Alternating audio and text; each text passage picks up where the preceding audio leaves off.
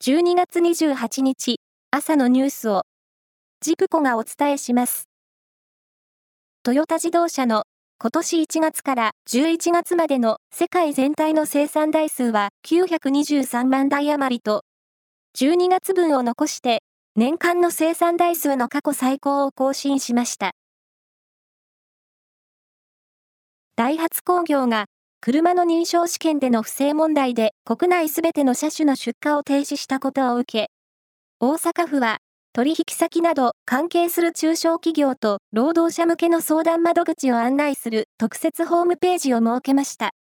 また、大阪府では明日29日に電話相談も受け付けることにしています。鹿児島県屋久島沖でアメリカ空軍のオスプレイが墜落した事故でアメリカ軍が現場周辺の海域から当時の飛行状況などを記録したブラックボックスを回収していたことが昨日関係者の話で分かりました。墜落直前にエンジン部分から火が出たという目撃情報があり、アメリカ軍は本格的な原因究明を進める方針です。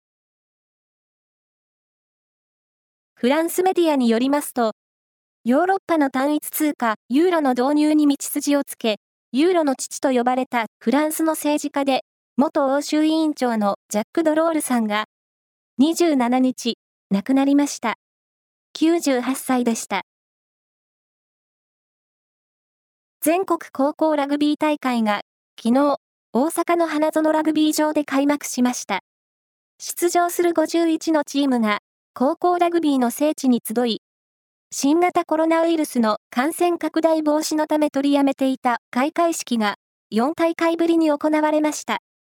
昨日は1回戦の9試合が行われ、岐阜県の関商工は石川県の日本航空石川に21対33で敗れました。